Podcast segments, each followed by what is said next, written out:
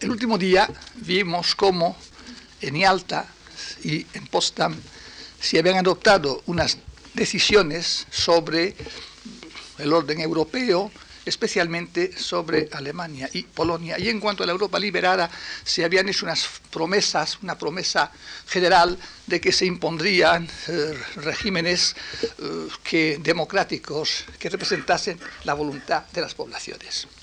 Sin embargo, vimos también cómo, y esto era de esperar, la presencia de las tropas soviéticas en toda la parte oriental de Europa hizo que los, los partidos comunistas eh, se hiciesen con el poder.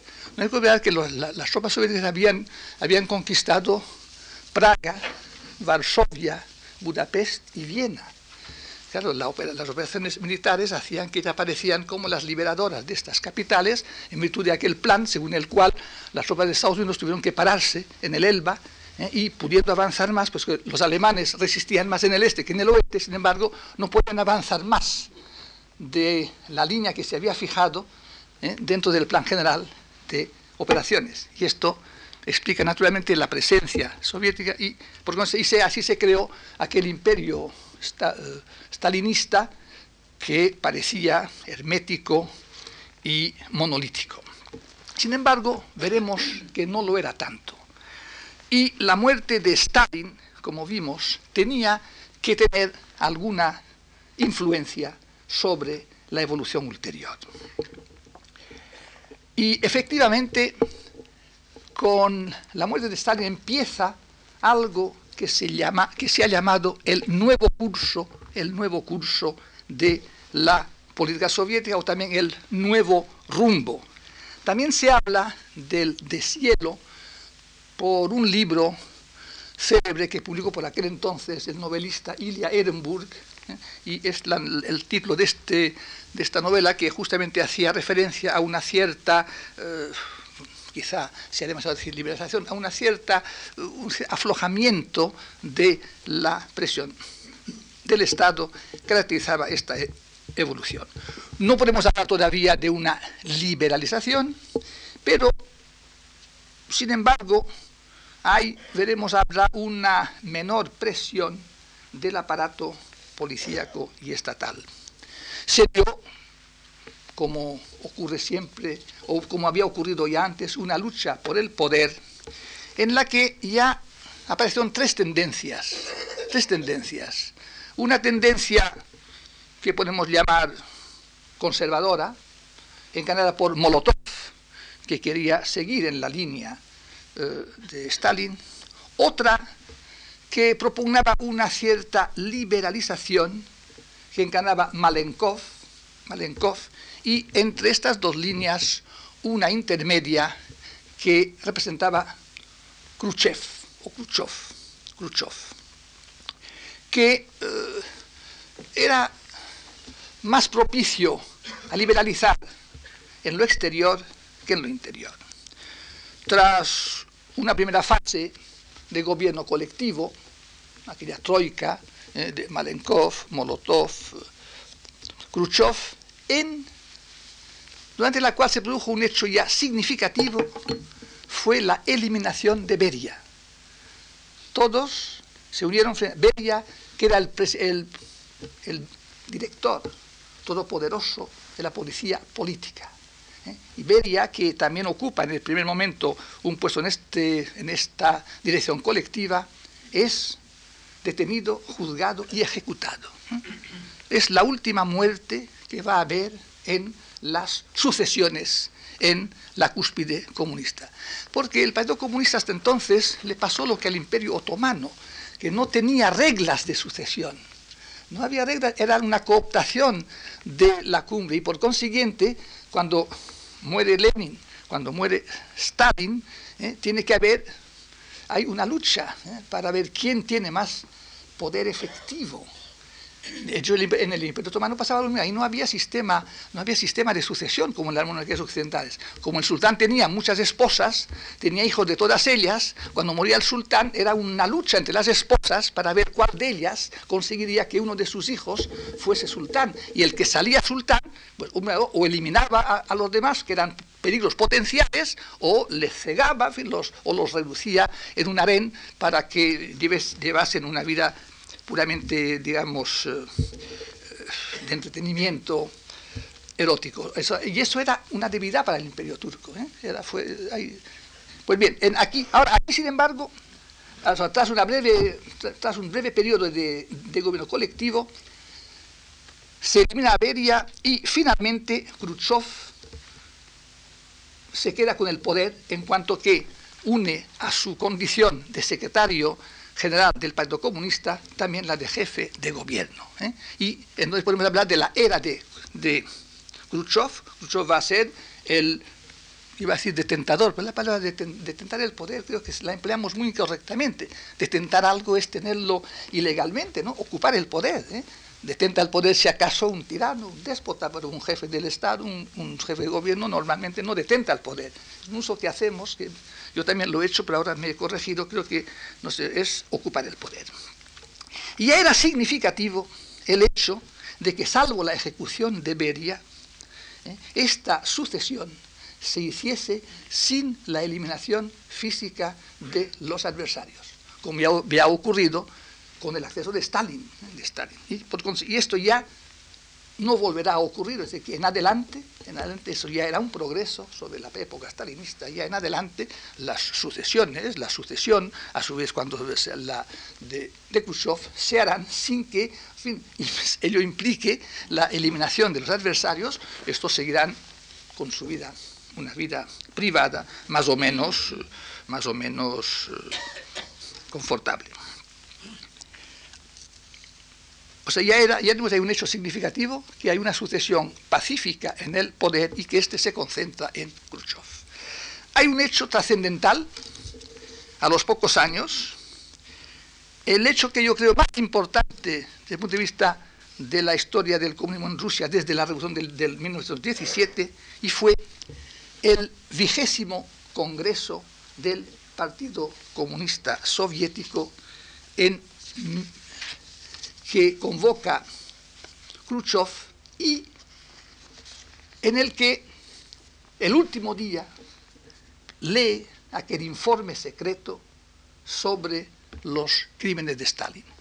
Hay una denuncia muy larga, muy detenida, muy, muy detallada, del, una denuncia del terror, de la corrupción, de la arbitrariedad de Stalin, y en este análisis de Stalin solamente se salva la primera etapa, los primeros años de Stalin, los primeros años del, reinado de Stalin son los únicos que escapan a esa crítica eh, que, que, fue realmente revolucionaria.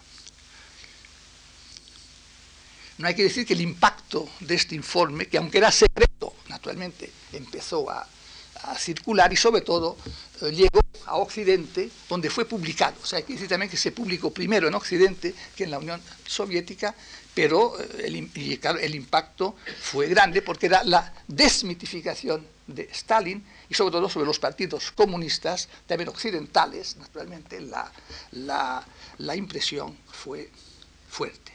Y así se empieza un proceso de desestalinización ya se había empezado antes, subrepticiamente, pero después de este informe secreto, después del vigésimo Congreso, ya eh, se hace una revisión de la era de Stalin y hay un mayor clima de libertad, por ejemplo, en lo literario, en lo, en lo cinematográfico, en el, por ejemplo, eh, Khrushchev autorizó el que se publicase la novela de Solzhenitsyn, eh, Un día en la vida de mm, Iván Devinovich. Este era es, una, es una historia que cuenta, es una, una novela breve que cuenta la vida en un campo de trabajo stalinista.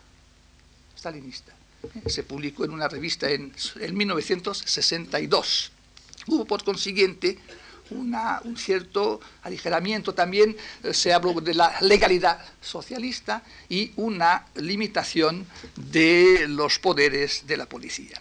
También en este Congreso, y eso fue, digamos, lo público, lo más, lo, más notorio, desarrolló Khrushchev una teoría llamada de la coexistencia pacífica, que también era una revisión del stalinismo, porque la tesis de Stalin era que la guerra era inexorable, sería entre el capitalismo y el comunismo. Pues bien, a esta tesis, que también se remontaba incluso a Lenin, según la cual eh, los dos sistemas eran, incompatibles y que, que, la lucha de clases eh, existía a, nivel mundial, eh, aduce Khrushchev que no, que no es necesaria una guerra para que el comunismo triunfe y se extienda por el mundo, porque una coexistencia pacífica, una emulación de los dos sistemas, traerá consigo el triunfo del socialismo, dada la superioridad intrínseca de este sobre el capitalismo. Esta es la tesis de Khrushchev en este Congreso.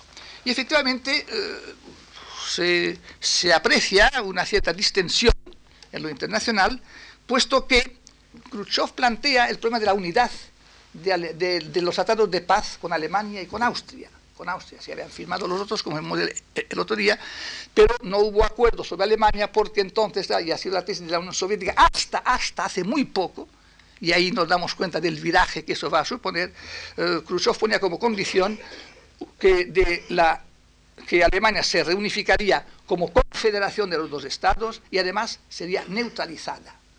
No lo aceptan los occidentales, y entonces se hace un tratado con Austria, en Austria sí, Austria queda neutralizada, puesto que no era lo mismo para los aliados occidentales aceptar la neutralidad de Austria, que era de Alemania, y se, llega, y se firma el Tratado de Estado con Austria de, mayo de 1955.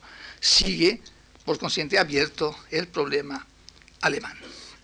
Ahora bien, ahora bien, este nuevo curso, y esto va a ser una constante en la historia ulterior de la Unión Soviética, este nuevo curso desencadenó fuerzas de resistencia al sistema. ¿eh? Al liberar el clima político, era lógico que no ya en la Unión Soviética, sino en los países satélites, hubiese también entonces movimientos, ¿eh? movimientos también que pedían mayor libertad y también mayor libertad para los países mismos. Entonces, en los países satélites hay reacciones, ¿eh? reacciones que eh, van a reivindicar una mayor libertad.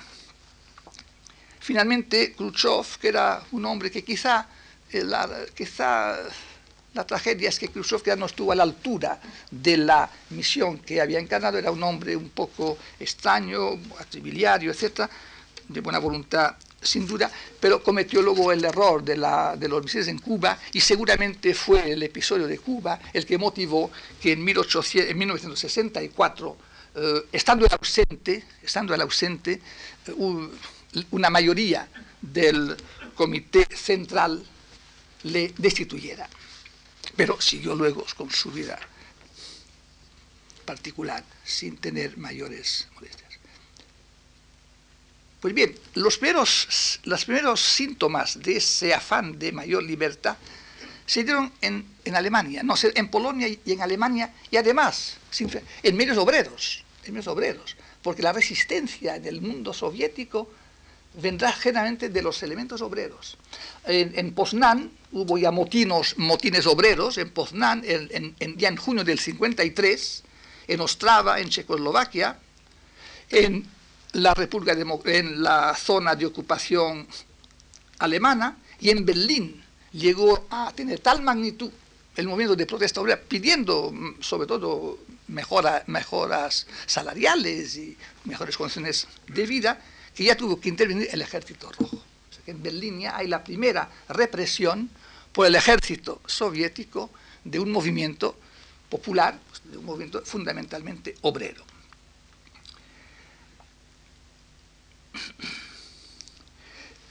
Khrushchev también eh, tuvo un gesto en ese sentido frente a Tito. ¿eh? Hizo un viaje a Yugoslavia y reconoció, reconoció que Stalin había cometido un error, un error al romper con Tito y acusarle de desviación y de nacionalismo.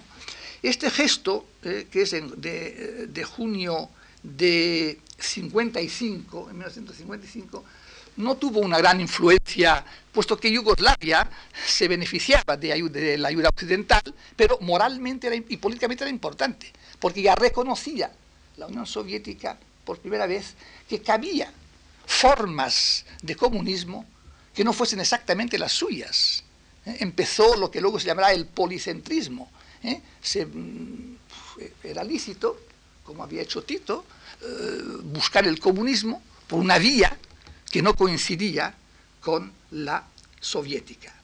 Eso también tendrá repercusiones, en, y tendrá, eso tendrá también repercusiones en los demás partidos comunistas del bloque soviético. Y otro gesto de distensión de Khrushchev fue la supresión de la Cominform, ¿eh? aquella oficina de información, de información comunista que Stalin había creado justamente eh, para sustituir en cierto modo la internacional comunista y para mantener una cierta unidad ¿eh? de acción entre las partidos comunistas. Al faltar la Cominform, también de hecho los partidos comunistas tenían un margen de libertad mayor, mayor en su búsqueda del camino hacia el comunismo.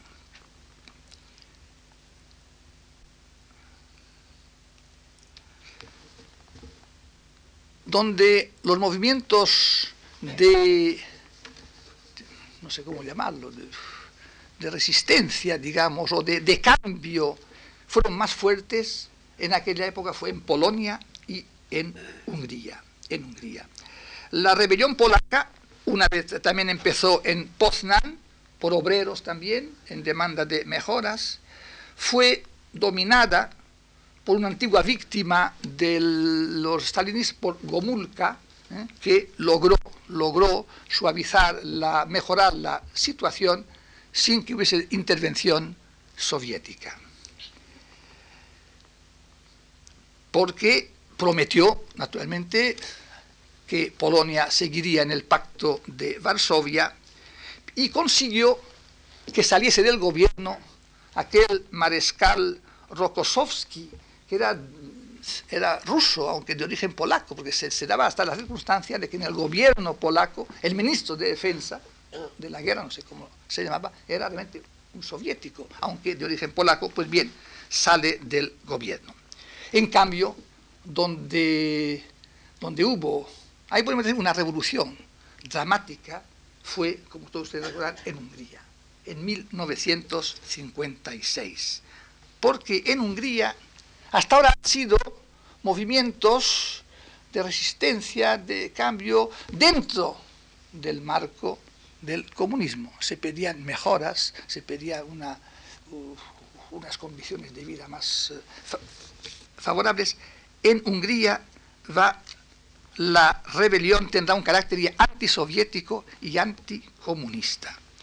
Fue el levantamiento en la noche del 23 al 27 de octubre y se hizo, se llegó a formar un gobierno por una también una víctima del stalinismo que fue rehabilitado, Imre Nagy, Nagy, que tomó el poder, formó un gobierno sin comunistas, sin comunistas, casi todos los, los, comunistas. Y, claro, anunció la, el deseo de salir del pacto de Varsovia, hacerse neutral y además hizo un llamamiento a la ONU, a la ONU.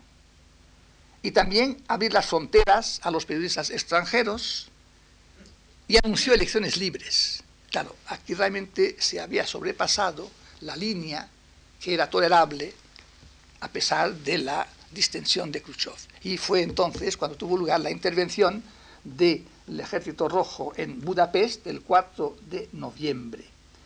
Eh, se sustituyó a Nagy por Kadar, Kadar que, ha que, ha, tenido el poder hasta hace poco, hubo una represión muy dura y Nagy y el general Pal Maledre, porque, porque parte del ejército húngaro se había unido a los, a los eh, amotinados ¿eh?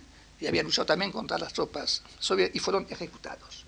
O sea, aquí vamos a ver, aquí lo que hay son muertes, pero son muertes, como ven ustedes, muertes por como consecuencia de las luchas entre facciones del, del propio comunismo. Eh, no hay que recordar aquí, pues que todos está en la memoria de todos, pues por menos de los que tenemos más años, ¿verdad? La repercusión que tuvo esta revolución de Hungría en todo Occidente. En todo Occidente. Pero naturalmente no, no hubo... Lo que pasa es que en aquel momento Occidente estaba eh, también ocupado con el asunto de Suez. Coincidió la crisis de Hungría con la guerra entre Israel y Egipto y el episodio de Suez en que los franceses y los ingleses después de iniciar una acción tuvieron que retroceder ante, digamos, ante la actitud, en ese caso coincidente, de Estados Unidos y de la Unión Soviética. Sin embargo, hay que decir que, de todos modos, en Hungría, Kadar iniciaría entonces ya ciertas reformas. ¿eh? Y desde entonces, Kadar, que como había sido el hombre de los soviéticos, pudo permitirse, de la fidelidad al programa exterior de la Unión Soviética, eh, una política que sería la más, la más liberal económicamente en todo el bloque soviético. Y por consiguiente ya eh, mejoró también allí la, la, situación poco a poco, lo hizo con una gran, gran prudencia, además por ser un hombre que no infundía sospechas a las en la, lo que ya era la República Federal de Alemania, el problema era que había una inmigración constante de alemanes del este hacia el oeste. Y ante esta sangría fue cuando el eh, gobierno de Berlín, de la Alemania Oriental, con naturalmente el consentimiento de Khrushchev, levantó el muro, eh, el muro de Berlín el 17 de agosto de 1961 como ven ustedes, una distensión, pero con una distensión también con episodios de, tensión. Y en Alemania Oriental, ah, ahí, no se hará ninguna, eh, ahí no habrá esa evolución que en Polonia y en Hungría, eh, después de estos acontecimientos, se inició en Alemania Oriental se va a un régimen que va a ser de los más duros, quizá como alemán más sistemáticos, ahí el marxismo-leninismo se quería aplicar, digamos, a la, germánica o sistemáticamente ha sido de los más duros con el rumano, pero de una manera distinta, el rumano más a lo latino, quizá más en una forma más, eh, más eh, menos sistemático, menos rigurosa. Luego vino la crisis de los misiles, el año 64, y viene la eh, sustitución de Khrushchev. Y ahora se inicia una etapa que podemos llamar la etapa conservadora de Brezhnev, aquí aplicando las palabras conservador, naturalmente, a la conservación de la, del, sistema staliniano, de la ortodoxia comunista, y lo renovador, lo reformador, lo liberal es la tendencia a modificar esto. También, también después de la caída de Khrushchev, hubo durante algún tiempo breve una dirección colegiada, colegiada, ahora eh, eh, colegiada, en que entre eh, Leonid Brezhnev, que era el primer secretario del partido, fue el sucesor de Khrushchev como Ustedes saben que en los partidos comunistas el puesto principal es el de secretario general. Brezhnev, luego estaba Alexei Kosygin como presidente del Consejo, Mikoyan como jefe del Estado y Nikolai Podgorny estaba una especie de... Pero, pero aquí eran, podemos decir que era un equipo más bien de tecnócratas, eran tecnócratas, gestores de la economía, eh,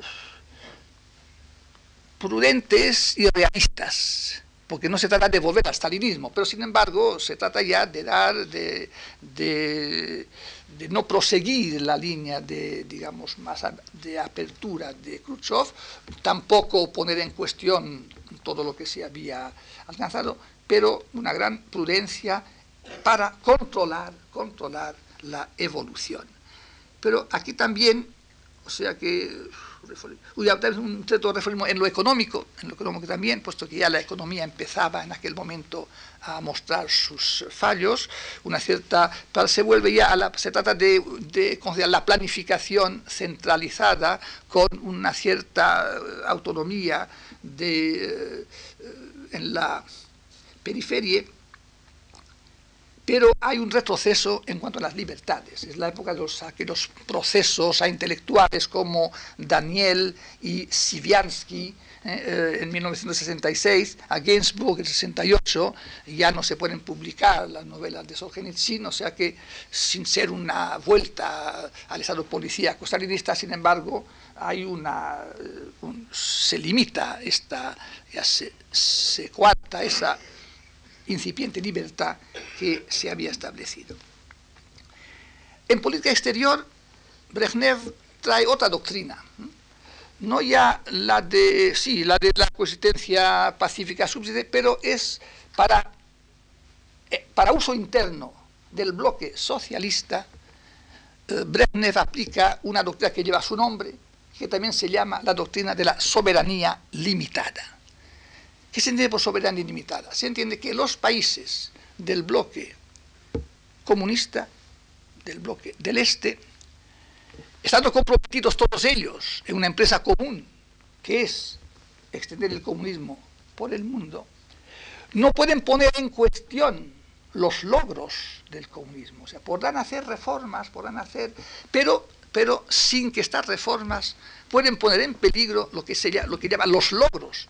Claro, que el gran problema era saber quién define los logros, quién tiene competencia para decir lo que es un logro del comunismo. evidentemente era el país más poderoso, era la Unión Soviética. Porque esa doctrina Brezhnev justamente la aplicó a lo que fue también la gran, eh, la gran tragedia de este reinado, eh, un poco el... Eh, el pendant, digamos, la, réplica de lo de Budapest, que fue la primavera de Praga. En, Praga, en, Checoslovaquia, se produjo un cambio en el Partido Comunista en el que llegó a la Secretaría General Alejandro Dubček y también ocupó un puesto importante el general Svoboda, Ludwig Svoboda. Eh, esta era dentro del partido y propugnaban, alegando el modelo de Tito, alegando el precedente de Yugoslavia, una vía al comunismo que llamaron de rostro humano, es decir, una vía más eh, democrática y que, supusiese una cierta, un cierto margen de crítica, de de crítica, de discusión, pero, pero sin poner en cuestión, naturalmente, ni la alianza con la Unión Soviética, ni el Pacto de Varsovia, ni el Comecon, es decir, era, dentro del movimiento.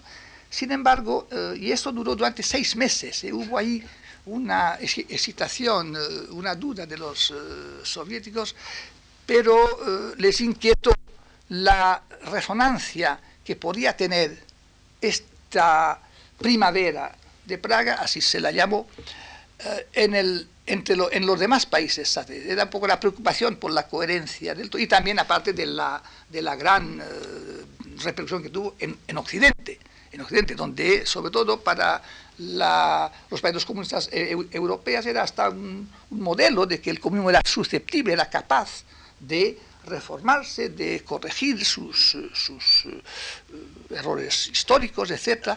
¿eh? Y entonces esto finalmente asustó y ahí fue muy complicado y finalmente hubo la intervención también del ejército soviético en Praga. Aquí no hubo resistencia, fue una resistencia pasiva ante de la población, no fue una lucha sangrienta como la de, la de Budapest, pero también fue por consiguiente reprimida. Ahora bien, es curioso, fue reprimida por tropas.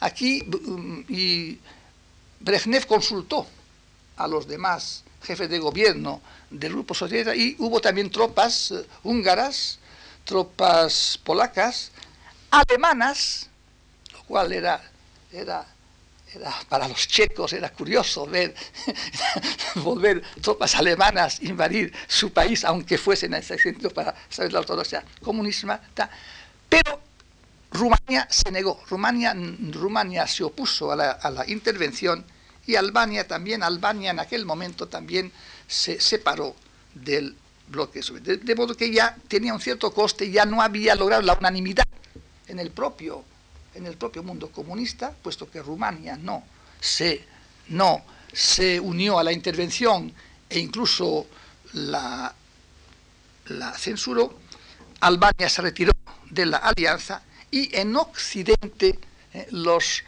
partidos comunistas también protestaron, especialmente los principales, el italiano, el español y hasta el francés, que ha sido siempre el más, eh, más eh, vinculado a Moscú, y es cuando ya se empezó a hablar de eurocomunismo, eurocomunismo como forma de un comunismo que asociase los fines del máximo leninista con los medios democráticos al uso. Por consiguiente, y en aquel momento también se inicia el acercamiento entre, entre Estados Unidos y China, y entonces mm, la Unión Soviética tiene como un cierto complejo de cerco de poderse ver, eh, ver frente a dos adversarios unidos contra ella.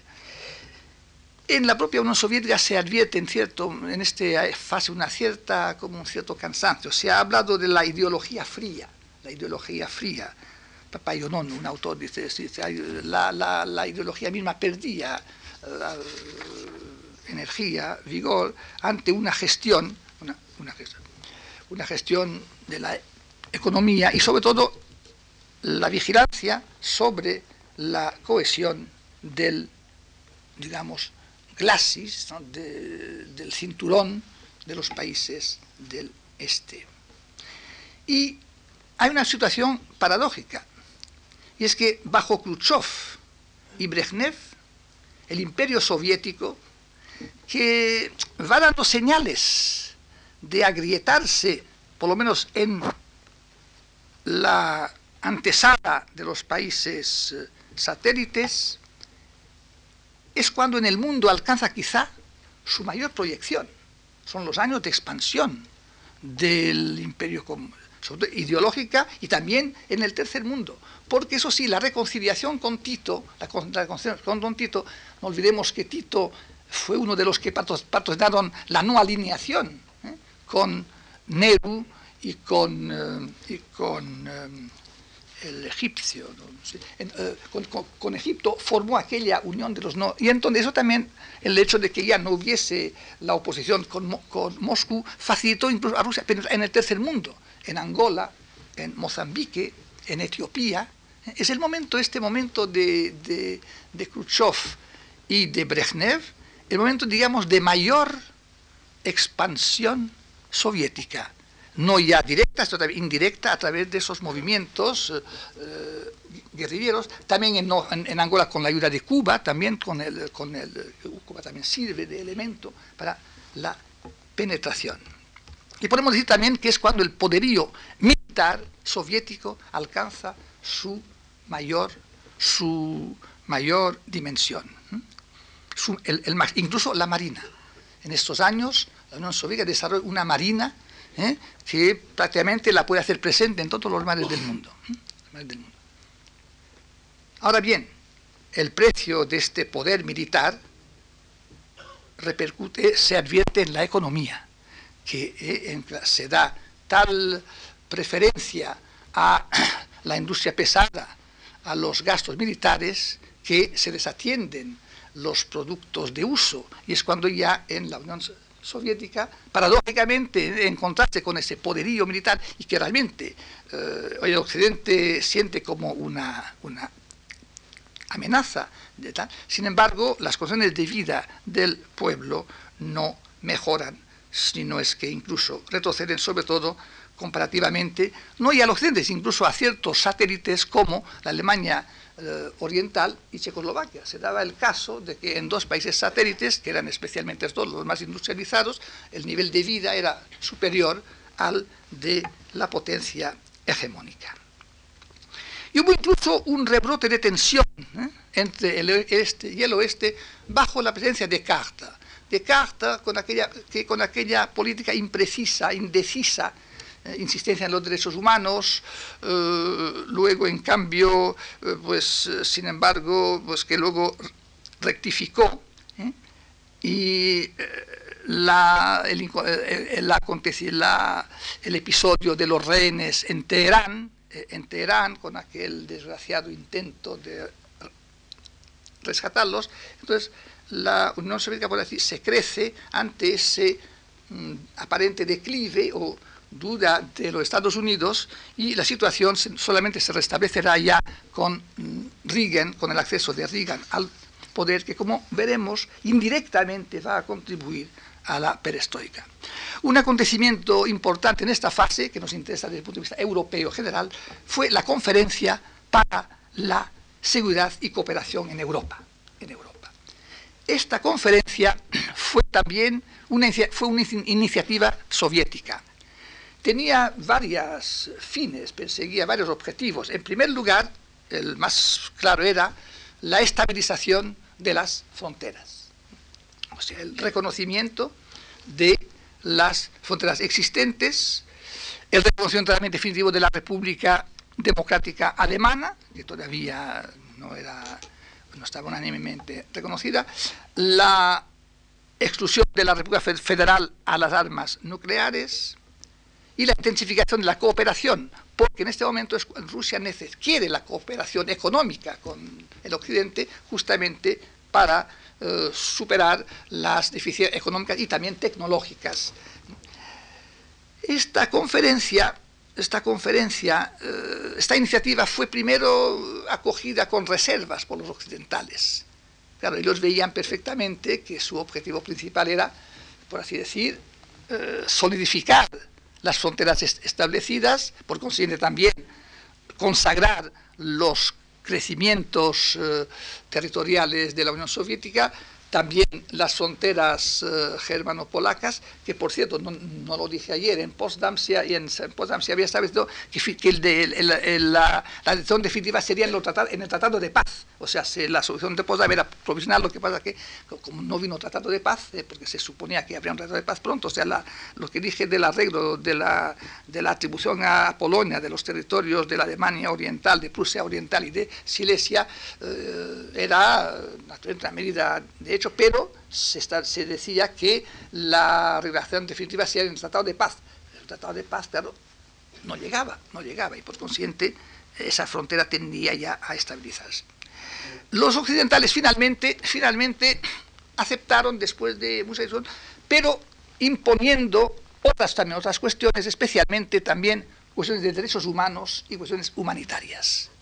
Eh, también dijeron que también tenía en esta conferencia que, tratarse de la libertad de circulación en Europa, de las personas, de las ideas, y después de todo un proceso largo se, inició esta conferencia en noviembre de 1972 en, en Helsinki y el acta final, el acta final se firmó en la misma capital el primero de agosto de 1975. Es la célebre acta final de Helsinki, que tiene varias cestas, una serie de, materias las que atañen a las cuestiones territoriales, las que atañen a los eh, movimientos de personas, de la cooperación, también a medidas de, digamos, militares, de un cierto control mutuo de armamentos, presencia en las maniobras militares, etc., y también los derechos humanos. Claro está, para los soviéticos parecía al principio que el, capítulo de los derechos humanos no tenemos importancia. Yo creo que, yo creo que finalmente esta conferencia de Helsinki finalmente habrá sido, habrá sido positiva, importante, porque naturalmente consagrar unas fronteras que ya existen era lógico. ¿Cómo se modifican unas fronteras sin un conflicto? Y sin embargo, no van a impedir, como veremos el próximo día, no van a impedir la reunificación de Alemania, ¿eh? no van a impedir que la frontera entre las dos Alemanias no sea intangible, ¿eh? no sea intangible. Por consiguiente, y en segundo lugar, eso sí, la, lo relativo a los derechos humanos tuvo un impacto indiscutible en los países del Este, en la propia Unión, Soviética. Por mucho que los gobiernos eh, tratasen de no, de no, no, no las pusiesen en práctica, sin embargo, había, había grupos que los invocaban ante sus gobiernos. En Checoslovaquia hubo aquel manifiesto de los 77 en la Unión Soviética ya Sájarov, eh, Sájarov, el eh, sabio atómico, otras personas se forman, se construyen eh, digamos, asociaciones de derechos humanos que, claro está, recuerdan a sus gobiernos que han firmado, que han firmado un acta final en la que se contempla un respeto de los mismos. De modo que yo creo que eso sí poco a poco tendrá una cierta influencia también para contribuir a eh, relajar, a relajar la, eh, lo monolítico, y que ya no lo era tanto desde la muerte de Stalin, del sistema soviético.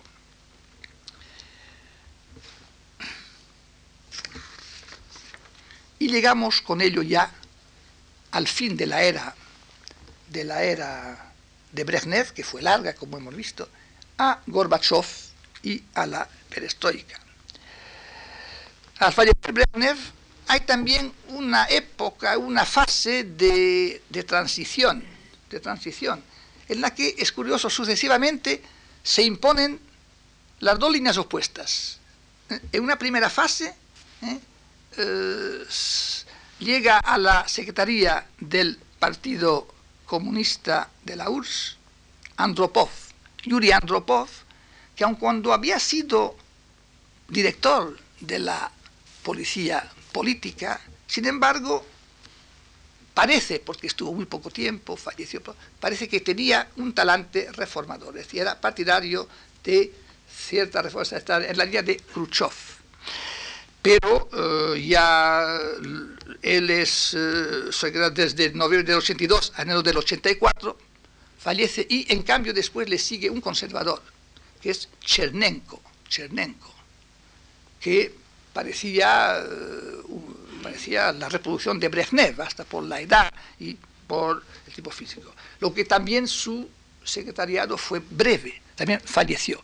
Porque realmente el sistema soviético, una que yo creo que era casi, era casi simbólico, era un gobierno de, de ancianos, era una gerontocracia una, se comparaba la, cuando se, veía una fotografía del 1 de mayo ahí en la tribuna de todos los, eh, comparado con cualquier gobierno occidental en que las edades son, son, distintas, ahí los hay de 60, de 40, de 50 años, allí era, una especie de, era por esas dificultades quizás que había allí de dejar el poder, porque en un, en un sistema como el el que deja el poder no tiene nada, en, un país occidental el que deja el poder, pues tiene su carrera, tiene sus, propiedades, allí, allí todo depende del poder y entonces esa perpetuación era también un factor que hubo también de anquilosamiento. El hecho, el hecho es que entonces fallece también, también Chernyenko y se nombra eh, secretario general del Partido Comunista a Mikhail Gorbachev, que por cierto era, estaba, era patrocinado por Andropov.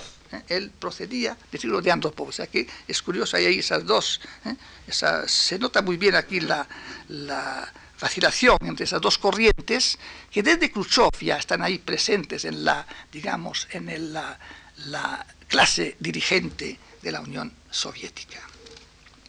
Y esta, este nombramiento, esta designación, esta elección, se va a revelar importante por cuanto va a abrir una nueva Una nueva época que va unida a los dos nombres como que se han adoptado como simbólicos de la misma, eh, la perestroika y la glasnost. ¿Qué se entiende por perestroika y por glasnost? Lo mejor será oír al propio Gorbachev, que ha escrito un libro sobre la perestroika, un libro que quizá hoy ya está un poco ya no es, ya no es actual, porque naturalmente los, entre los años que han pasado, entre algunas cosas que procuran este libro y lo que ha ocurrido después, naturalmente el tiempo se anota. Pero, él viene a definir eh, la, la perestroika o exponer lo que significa la perestroika, que parece que viene a ser como la reconstrucción, sería una palabra, yo no sé ruso, que sería como la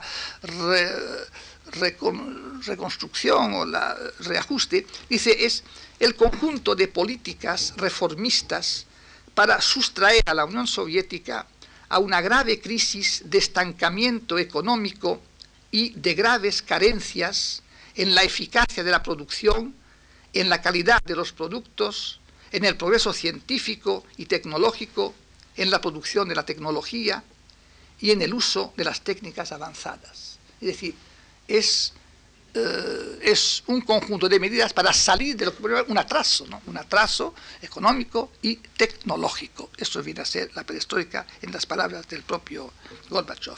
Y esto implicaba la glasnost, la glasnost que es pues la claridad, la, la limpidez, es decir, que eh, la glasnost también para Gorbachev, tal como lo dice él mismo, es la claridad o transparencia de los procesos políticos de las elecciones de los cargos del partido en los diferentes niveles de decisión, la lucha contra la corrupción y el control burocrático de las cúpulas, como condición y al mismo tiempo consecuencia de la política de reformas y de cambio. Es decir, la, la glasnost viene a ser la condición para que la perestroika se pueda realizar.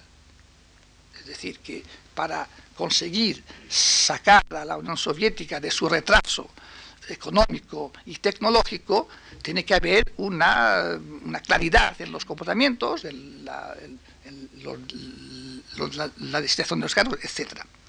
Es decir, hay la conciencia de que la liberalización, que define, aquí sí ya se puede emplear esta, esta palabra, mayor o menor, mayor o menor, de la economía, requiere cierta liberalización de la política, de la política aquí la gran cuestión, que esto en esto se diferencia, a mi juicio, de la perestroika rusa, rusa o soviética de, China. Los chinos parecen empeñados en hacer una reforma económica sin la reforma política adecuada. Ahí está, ahí se ha visto muy bien, se empezó y luego se dio marcha atrás, mientras que para Gorbachev en estudiar la liberalización que podrá ser mayor o menor, después veremos, ¿eh? presupone también una cierta eh, económica, una cierta liberación también política es la, la glasnost es una condición de la perestroika. Aquí la gran cuestión será los límites, los límites de los cambios a operar. Aquí vendrá ya el problema de hasta qué punto ¿eh? se podrán hacer eso, sin naturalmente perder el control, el control del movimiento.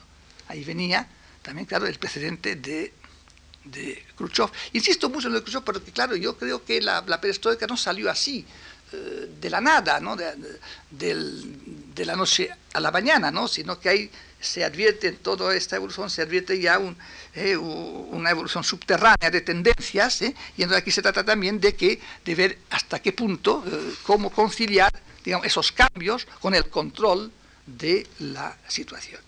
Y lo que fue un poco el vigésimo congreso del Partido para Khrushchev, aparte de lo de del informe secreto sobre Stalin, fue para Gorbachev el vigésimo séptimo Congreso en febrero de 1986, en el que ya expuso, por así decir, este programa, expuso su concepción de la perestroika y del glasnost.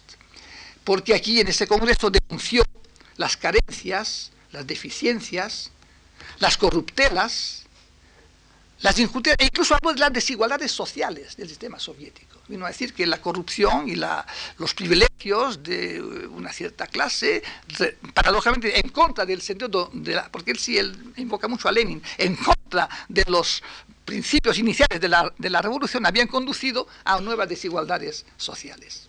Y por consiguiente, y señala su voluntad de erradicar estos fallos analizando lo que ha ocurrido en la Unión Soviética en estos años, creo que no se puede infravalorar los cambios que se han realizado.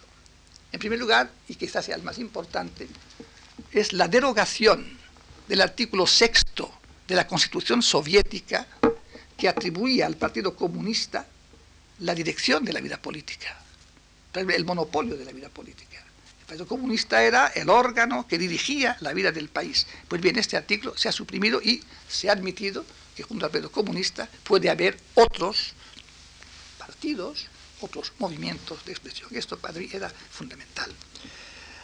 También una, una ya una mayor libertad intelectual y espiritual. Aquí ya, pues, eh, en cuanto en la literatura, en el arte, en el en el cine, etc.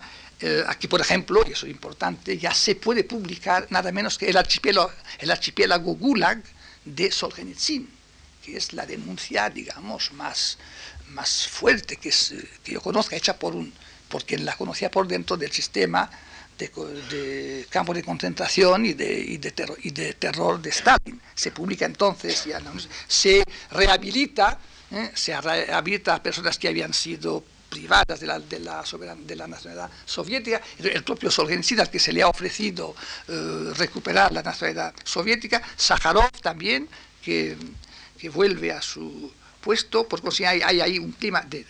Incluso se abandona el ateísmo militante, militante y se vuelve a la libertad religiosa, que por cierto era la confesión de que no existía. Siempre la Unión Soviética había firmado y había ratificado los pactos de la ONU sobre Derechos Humanos y sin embargo aquí se reconoce, puesto que se hace una ley se, votó una ley de libertad religiosa y el, viaje de, al Papa, la visita al Papa de Gorbachev con motivo de, la, de, la, de, la, de su viaje a Italia y sobre todo su discurso, ¿eh? en el que señala una convergencia entre eh, el cristianismo y los ideales del socialismo en la busca de la paz y, de, y hablamos la palabra de, valores humanos, valores humanos.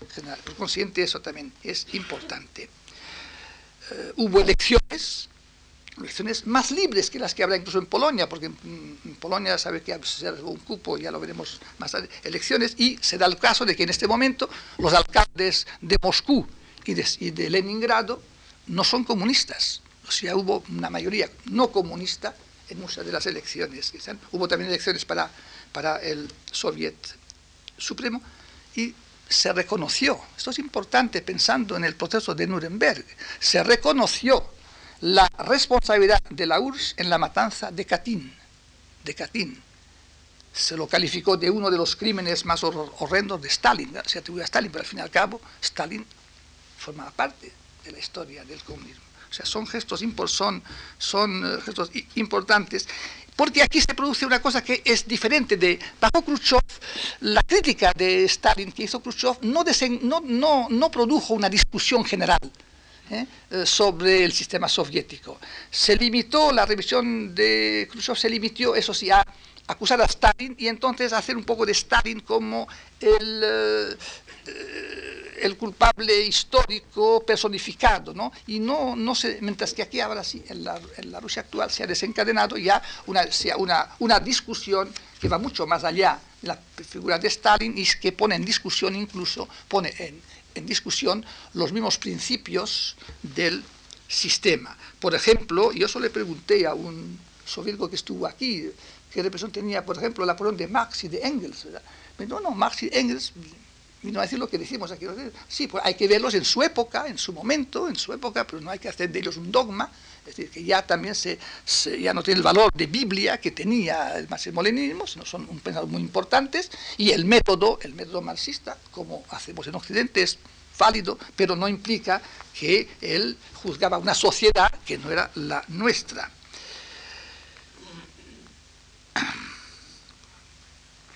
Por consiguiente, era la primera vez que en la Unión Soviética se ponía en discusión el marxismo-leninismo como sistema. Eh, se ha hablado del, nuevo pensamiento político de Gorbachev, ¿eh? el nuevo pensamiento político, que también es una ahora, es distinto del de Brezhnev e incluso de, de Khrushchev, que a mi juicio tiene el valor de que se extiende a una visión general del mundo internacional. Eh, no se limita solamente al marxismo, sino que tiene una visión y la idea fundamental es la idea de que hay una interdependencia global, una interdependencia global y la voluntad de buscar la cooperación y el consenso en las relaciones internacionales. Esas palabras son de Dobrynin, que es uno de los asesores de, de Khrushchev, que creo que fue embajador de la Unión en los Estados Unidos, si, no, si mal no recuerdo, y en la ONU. Es decir, que la práctica de las relaciones internacionales, según esta doctrina, debe fundarse en una red de normas correctas, auténticas, cito literalmente, auténticamente civilizadas, de relaciones y de cooperación internacional, en la consideración de factores hasta entonces ignorados, como los de los derechos del hombre, en la búsqueda del consenso más que en la explotación de los eh, desacuerdos y en las tesis de aquel congreso, de aquel 27 congreso del que he hablado, se señala que los problemas de seguridad han de trasladarse desde el ámbito militar al de la política. de la primacía del derecho, de la moral humana en el respeto de los compromisos internacionales.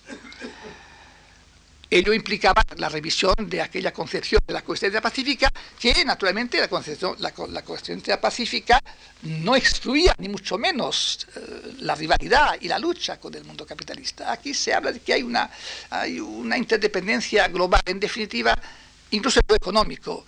La crisis del occidente capitalista repercute también sobre el mundo socialista, de modo que hay que buscar, eh, hay que tener una visión general, global de las cosas. Y eh, entonces ministro de Asuntos Exteriores, lo dijo muy bien en una ocasión, cuando la coexistencia no puede identificarse con la lucha de clases y la rivalidad de los dos sistemas no puede ya ser considerada como la tendencia principal de nuestro tiempo.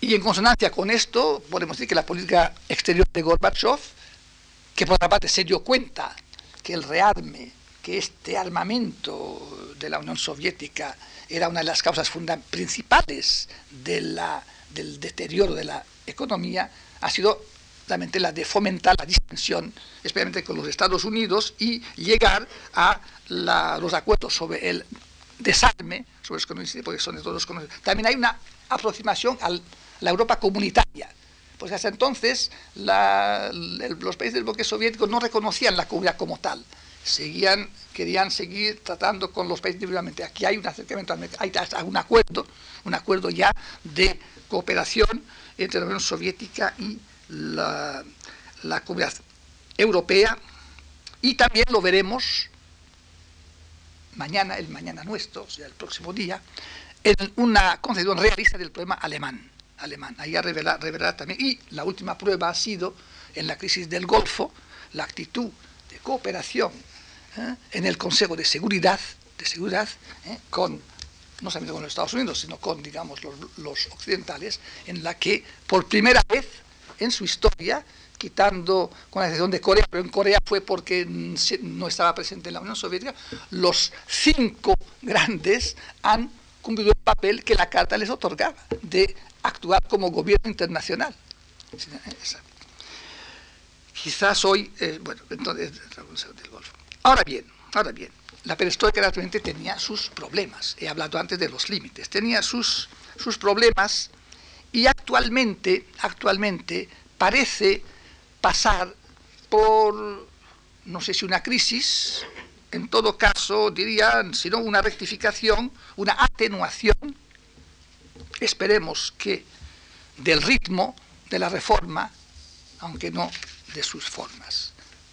en primer lugar, en primer lugar, la desestatalización de la economía, la eh, tendencia a una, economía de mercado, que es en definitiva el programa que el propio Gorbachev eh, ha formulado, el paso a una economía de mercado es un proceso difícil y lento, difícil y lento, y ha aumentado la crisis de la economía y especialmente la penuria de los productos.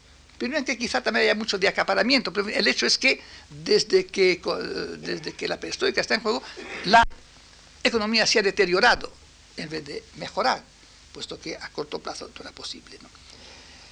Y entonces, este, por ejemplo, y aquí hay cuestiones muy, muy difíciles, por ejemplo, ahora la propiedad privada de la tierra. Claro, la propiedad privada de la tierra. Usted sabe que la República, la Federación Rusa, ya la admite en una de sus leyes fundamentales y Gorbachev en cambio quiere someterla ahora a un referéndum, con lo cual entonces una contradicción. Creo que es un error el referéndum sobre esto, porque ya la mayor república ya lo ha admitido, ¿eh? es crear una, como vamos a ver dentro de un momento, en fin, en eso se ve que hay fuerzas también, y naturalmente no hay que ignorar la resistencia del aparato del partido, que es lo único que en definitiva todavía subsiste, la policía, el ejército, y el partido, lo que queda del partido, sobre todo en las provincias, en los núcleos urbanos, pero en las provincias, en las ciudades pequeñas, de suponer que ahí el cambio no es muy profundo y naturalmente todos esos elementos de resistencia son obstáculos.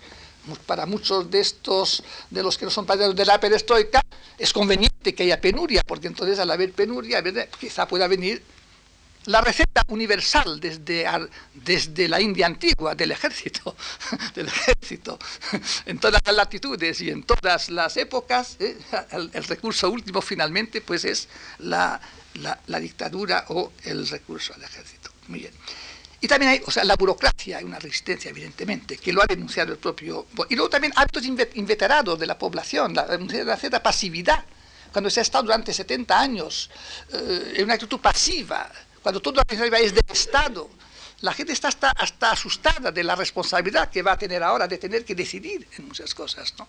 En, muchas cosas. Porque al fin y al cabo el comunismo aseguraba una vida, una aurea mediocritas, una vida en que lo más elemental estaba asegurado, la vivienda barata, no se podía viajar, ¿eh? pero para una gran parte de la población, ahora ya se entra en una sociedad de más, de más riesgo, la sociedad más móvil ¿eh? del mercado, ¿eh? y eso también, claro, tropieza con costumbres, mentalidades, el propio Y por otra parte, por otra parte, y eso sí que es un problema importante, por otra parte, la perestroika, como en su momento el deshielo de Khrushchev, ha despertado, evidentemente, tendencias centrífugas en la propia Unión Soviética esta vez, en las repúblicas, en las repúblicas, especialmente en las que no son rusas, ni siquiera eslavas, porque la, Unión Soviética tiene un núcleo eslavo, que es Rusia, Bielorrusia, Ucrania, Ucrania con su modalidad, el resto son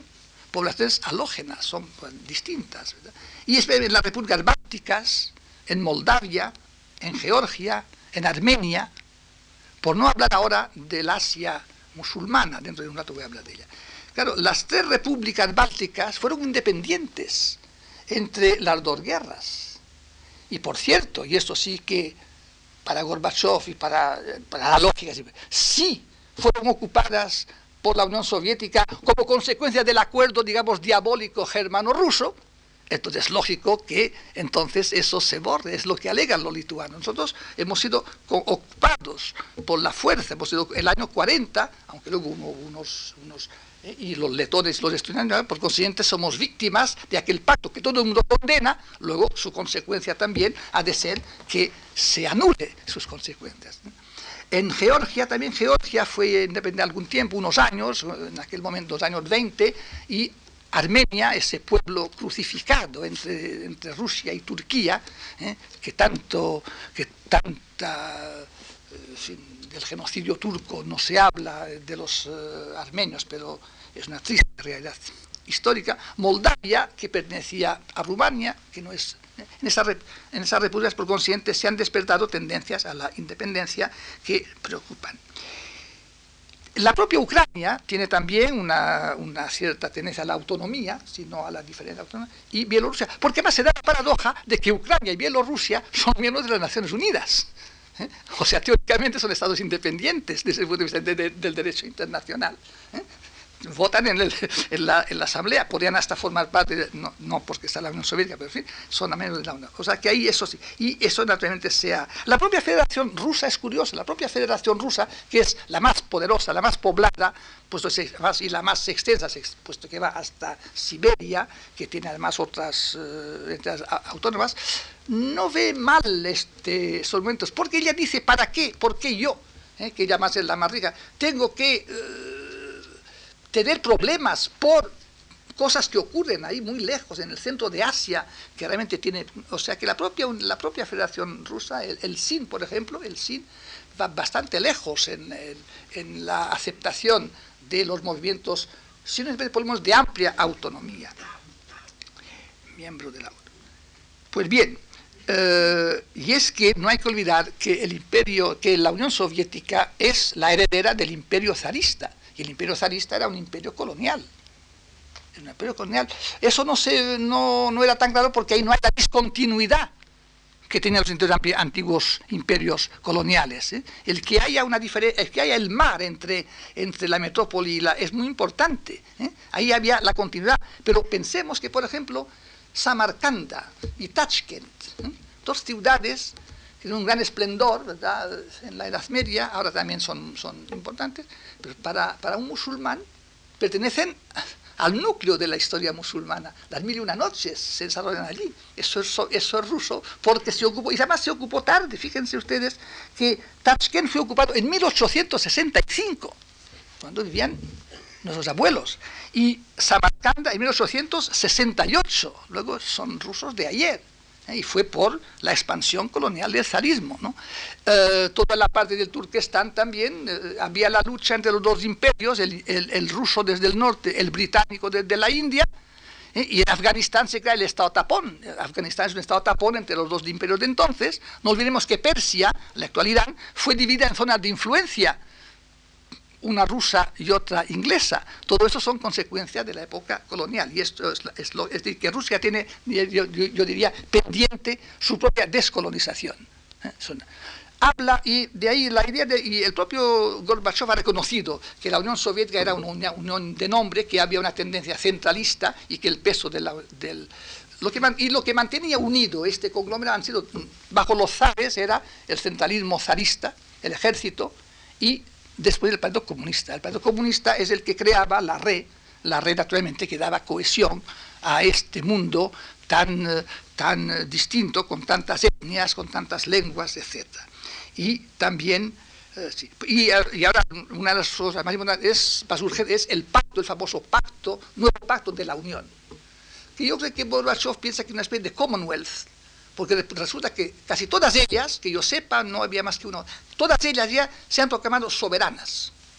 Incluso han llegado a decir, lo cual es, lo cual es un dislate desde el constitucional, que no admiten las leyes de la federación si se oponen a sus leyes propias, cuando la relación al ser inversa. No es, en España, por ejemplo, no es constitucional una ley de una comunidad autónoma que se oponga, una ley estatal en una, materia que es de su competencia. Por hay un problema muy delicado y, es triste constatar que en estos días se ha agravado la situación, porque otra vez hay tanques en las calles en Lituania el, tanque, que ha sido un poco, el tanque además es obsesivo en toda la historia, porque siempre hay tanques. En Occidente no salen los tanques a, la calle, por el mayo del 68 en Francia no salió ningún tanque, pero ahí enseguida salen los tanques, en, en Berlín, en Budapest, en, en, Praga, y ahora están otra vez en Lituania, y paracaidistas, y por una cosa más muy, muy dramática, y es que los lituanos, muchos de ellos no quieren alistarse en el ejército soviético, niegan el servicio militar, quieren tener su propio ejército, o sea, es un drama hasta humano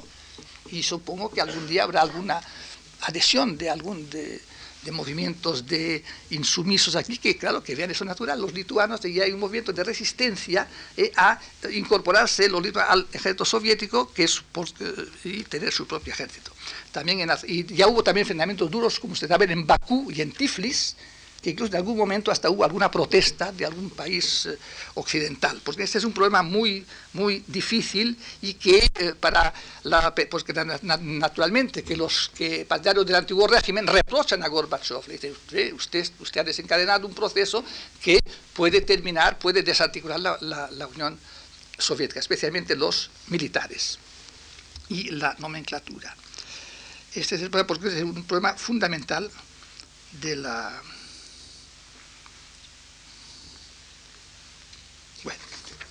Pero además hay el problema exterior, porque uno de los aspectos de la perestroika, ¿eh? como lo fue en el desierto de, Khrushchev, es que también implica una mayor liberalización de los vínculos entre la Unión Soviética y los países satélites. Y ahí sí es donde ya se ha producido realmente la ruptura de lo que podemos, de lo que fue el imperio eh, estaliniano. Porque aquí Aquí el movimiento de cambio ha sido un movimiento de cambio contra el propio sistema, el propio sistema. Y ha conducido a la caída de los regímenes comunistas de estos países con esos casos, eh, uno, el de Rumania, caso dramático, el único caso sangriento que va a haber, que ha, habido en todo este movimiento. En Bulgaria es un movimiento, Bulgaria es la hija, es la hermana menor de la Unión Soviética no, y de, de, Rusia. Bulgaria, Rusia ha sido siempre la protectora de Bulgaria, los Balcanes, y es curioso cómo Bulgaria imita, eh, es muy paralela la evolución en Bulgaria con la evolución que hay en, Rusia, ¿no? Eh, en, el, en, la manera como está llevando a cabo también una cierta liberalización, pero aparte de esos movimientos, y Albania, que también ahora parece que también sigue este camino, el hecho es que en esos países fundamentales como Polonia, Checoslovaquia y Hungría, eh, ha, habido, ha habido realmente ahí un, una revolución en cuanto que se ha sustituido el régimen. La cuestión de si eso estaba previsto con este alcance por Gorbachev es naturalmente difícil de contestar. Es obvio que la perestroika iba a ser no solo imitada por esos países, sino que dada, dada que aquí en esos países el régimen era un régimen que había sido impuesto por las tropas de ocupación y que además iba vinculado a la ocupación soviética, aquí era lógico que esas, aquí fuese más radical el, cambio. Al fin y al cabo, en la Unión Soviética los cambios son cambios dentro de una entidad que en principio pues, no, se niega, aparte de los independentismos o de las razones de autonomía. En esos, en esos países esos cambios tenían naturalmente que aumentar, aumentar la, digamos, el distanciamiento de, la de las poblaciones con los, unos regímenes que para ellos eran regímenes impuestos por la fuerza de una potencia ocupante, además una potencia que en Polonia no era la primera vez, porque los polacos no sé si tienen más miedo a los rusos o a los alemanes, pero el hecho es que entre, entre eh, los dos vecinos tienen motivos de recelo. No olvidemos que Polonia fue repartida en el siglo, en XVIII entre Alemania, entre Rusia, Alemania y, y Austria, y Rusia se llevó luego la mayor parte en aquel, bajo Catalina la Grande. Ahora bien, el hecho es que, sin embargo, aquí la Unión Soviética no ha intervenido. No ha intervenido. Gorbachev ha admitido, o porque por, por ver eso, por verlo como un aspecto necesario o inherente a la persona. es decir, yo diría, quien quiere fin ha de querer los medios. si él quiere la perestroika, pues también los medios han de ser estos. El hecho es que no ha habido intervención. Incluso en algún momento está claro que Gorbachev ha alentado el movimiento. Se sabe perfectamente, se sabe que, por ejemplo, en la Alemania, cuando visitó Berlín, ¿eh? Eh, le digo a Honecker que los que no se adaptaban a la historia pues eh, serían sus víctimas, o sea, le, allí sí, allí previo perfecta, y en algún otro caso también creo que en Bulgaria dijo que él estaba a favor, es decir, que en algún momento él ha, ha por vez, aceptado e incluso ha reconocido la legitimidad de estos movimientos. También en Rumania, ahí no saben muy bien lo que pasó, parece que en Rumania hubo también en, la, destitución de Ceausescu, parece, eso es un episodio, además fue un episodio tan, triste, tan, no es la palabra, la que no, y no sé, parece que hubo intervención también de, de, por lo menos no se, no se opuso a la evolución. Es decir, que este, ahora bien, esta, estos movimientos para mí se inscriben en la, se inscriben en la serie de lo que hemos nacido insurrecciones, insurrecciones que acompañan la historia de la Unión Soviética post-stalinista. A veces no hemos dado bastante importancia a esto, que desde la muerte de Stalin, en definitiva, la historia de la, del bloque soviético es una, una serie de, de, de insurrecciones. Berlín, uh, Poznan, Berlín, uh, Budapest, Praga, unas más violentas que otras. Por lo yo que es un poco la... Eh, se ve que había ya aquí, naturalmente, un terreno abonado. ¿no? Y ahora bien, este derrumbamiento de los regímenes americanos es anterior a la perestroika. ¿Por qué? Porque eh, empezó realmente en Polonia, ya bajo Brezhnev, Brezhnev, porque no hay que olvidar que ya en Polonia hubo huelgas importantes en perdón, Gdansk el año 70, 1970. Y después es conocido ya todo el proceso que empieza el año 80 con otras huelgas en Gdansk, porque eh, en, en, Gdansk la dirección de, que la lleva Lech La creación de, de, Solidarnos, toda aquella lucha en que Solidarnos que es reconocida, luego, luego viene la represión del presidente Jaruzelski, que parece ser que en aquel momento impidió, impidió la intervención soviética, luego vino otra vez una fase de negociación y ahora resulta que el antiguo eh, jefe de los huelguistas es presidente de Polonia. Y se dio un caso curioso en Polonia, que el primer gobierno que hubo, el primer gobierno que hubo era presidente de la, de la República, Jaruzelski, el que había hecho el golpe de Estado, y, luego estaba el presidente del Consejo, eh, que ahora ha cesado, había sido encarcelado por el que estaba asurado como ministro de Interior, ya que aquel gobierno en Polonia hubo un pacto, eh, fue en Polonia ha sido realmente un pacto, hubo un pacto entre entre el Partido Comunista y la oposición y se estableció que eh, eh, aunque el gobierno tenía una gran, una gran mayoría de no comunistas, de miembros de solidaridad, sin embargo el Ministerio de la Guerra y el del Interior eran de dos comunistas, uno de los cuales era el que había detenido, ordenado la detención del, que, del presidente del gobierno al que pertenecía. en Polonia ha habido una... Y este proceso todavía no ha terminado, solamente terminará con las próximas elecciones generales, es cuando ya se podemos decir que Polonia, Polonia está más atrasada en ese sentido que Hungría, ¿no? Y que Checoslovaquia, porque todavía hay, digamos, el, el, el impacto del antiguo régimen es mayor debido a este acuerdo. Y finalmente no vamos a extender, pero o sea, ya empezó, ya había empezado antes, era un movimiento que se revelaba por lo visto difícil de... y, lo, y finalmente en Hungría ya he señalado que había esta política de eh, de mejoras y de, eh, y de liberación también en aspectos políticos. Y finalmente vino este el año, del, el año de 1989, este año del gran estallido, en que bruscamente todo el edificio, digamos, de la Europa, de la Europa stalinista se vino abajo.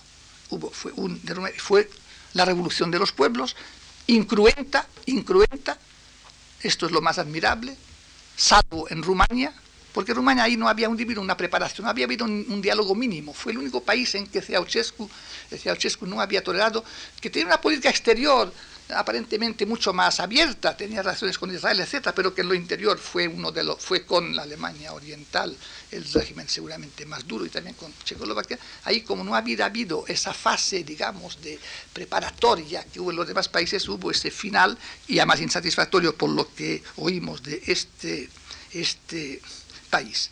Y con esto termino para ver aquí los rasgos comunes porque aquí es una, eh, los redes comunes son en primer lugar, todos han hecho lo mismo que hizo, claro, que había hecho la Unión Soviética, todos han suprimido el papel dominante del Partido Comunista en la vida política del país. Y es más, en esos países, todos los partidos comunistas, salvo quizás, salvo quizás en Rumania, todos los partidos comunistas ya han cambiado de nombre, ya no hay ningún partido comunista. Ellos mismos, los mismos aparatos, se han, por así decir, reconvertido y se llaman ahora partidos socialistas, partidos socialistas. Se admite el pluripartidismo, hasta han cambiado de nombre, han suprimido, han suprimido el adjetivo eh, popular, ahora son repúblicas, sin más. Y voy a decir también la Unión Soviética, muchas repúblicas también han quitado ya el adjetivo de soviético, más mm, cuatro o cinco de ellas por lo menos ya son simplemente repúblicas eh, sin más, eh, han, eh, han restablecido también todas ellas relaciones con el Vaticano, hasta Albania, han hablado ya sus relaciones con el Vaticano recientemente. Se han también eh, se han rehabilitado, eso es importante también desde el punto de vista psicológico y político, los movimientos que habían sido mm, sofocados, por, por ejemplo, en, en Budapest, en Budapest se, se hizo unas, unas, unas exequias solemnes a Imre Nagy, en las que también participó el Partido Comunista. La propia Unión Soviética ha reconocido el error de la intervención en Checoslovaquia.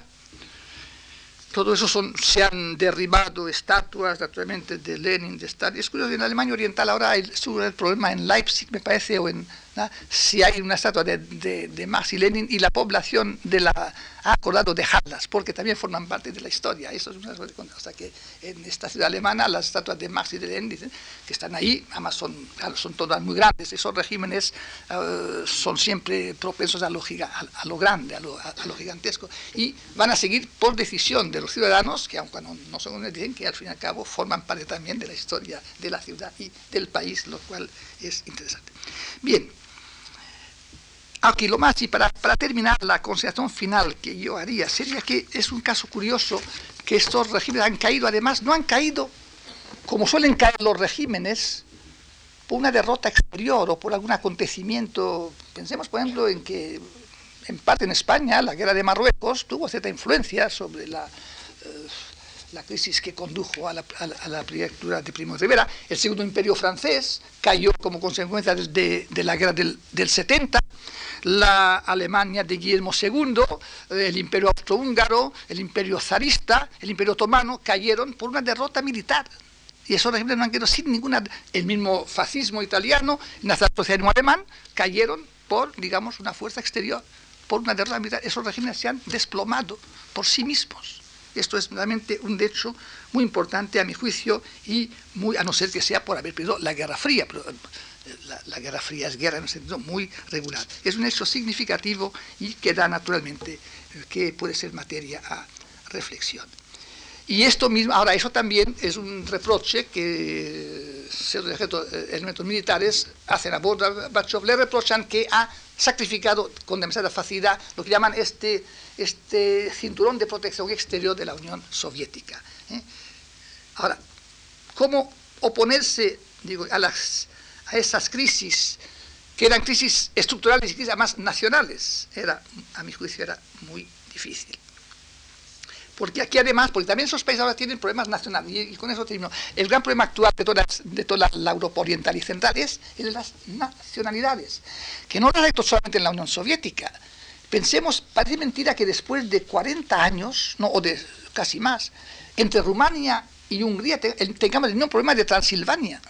La minoría húngara de Transilvania, ¿eh? que también reclama o, mayor libertad, una autonomía mayor. Tenemos problemas de, nacionalidades, bueno, en, eh, también en, en Checoslovaquia misma una federación de dos no, es, no, es, no es cómoda, porque uno, es más, uno pesa más que el otro. Los eslovacos eh, reclaman, y ahora se llama República Checa y Eslovaca, no se puede decir Checoslovaquia. ¿no?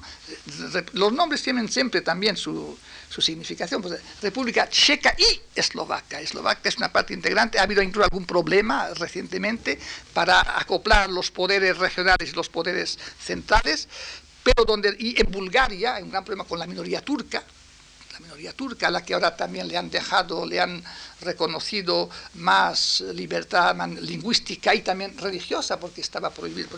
Y, y, sobre todo en Yugoslavia, en Yugoslavia en Yugoslavia el cimiento era el Partido Comunista realmente, y, había sido después de la lucha, una lucha además en una guerra en que los, los, croatas estaban bastante inclinados, muchos estaban inclinados hacia las potencias del eje, hay un gran problema entre Eslovenia, Croacia, frente a Serbia, que es el poder hegemónico. Los serbios, y es curioso que en Serbia es de los pocos lugares donde ha triunfado el Partido Comunista en unas elecciones libres, porque para el serbio el Partido Comunista es el que también puede asegurar la unidad del, del país en el que Serbia tiene el peso mayor. El ejército es, es en su gran mayoría serbio. Ustedes saben que Eslovenia ha programado su independencia, a ver cómo evoluciona esto, Croacia también, pero a su vez la propia Serbia tiene la minoría de, albanesa de Kosovo. ¿eh? En Kosovo es una región donde prevalecen, el 80% son de origen albanés, y sin embargo, ¿eh? Eh, sin embargo, Serbia aplica una política también allí. Por consiguiente, son esos problemas de, que no son problemas de la Unión Soviética. En todo caso, en la Unión Soviética son en este momento uno de los principales problemas con el que se enfrenta Gorbachev y la perestroika y los últimos acontecimientos parecen indicar que hay efectivamente un cierto, un cierto por lo menos se han nombrado para los puestos de ministro de Interior y ministro de Defensa a dos personas que proceden del, del aparato incluso el vicepresidente, como ustedes saben, tuvo que ser elegido en, segunda, en una segunda votación, una, una segunda votación que también parece que procede de los sindicatos eh, que eran verticalistas del régimen anterior. Ahora, hasta ahora hemos hablado poco de Alemania, en Alemania será el tema, la tercera, la tercera conferencia del próximo martes. Muchas gracias.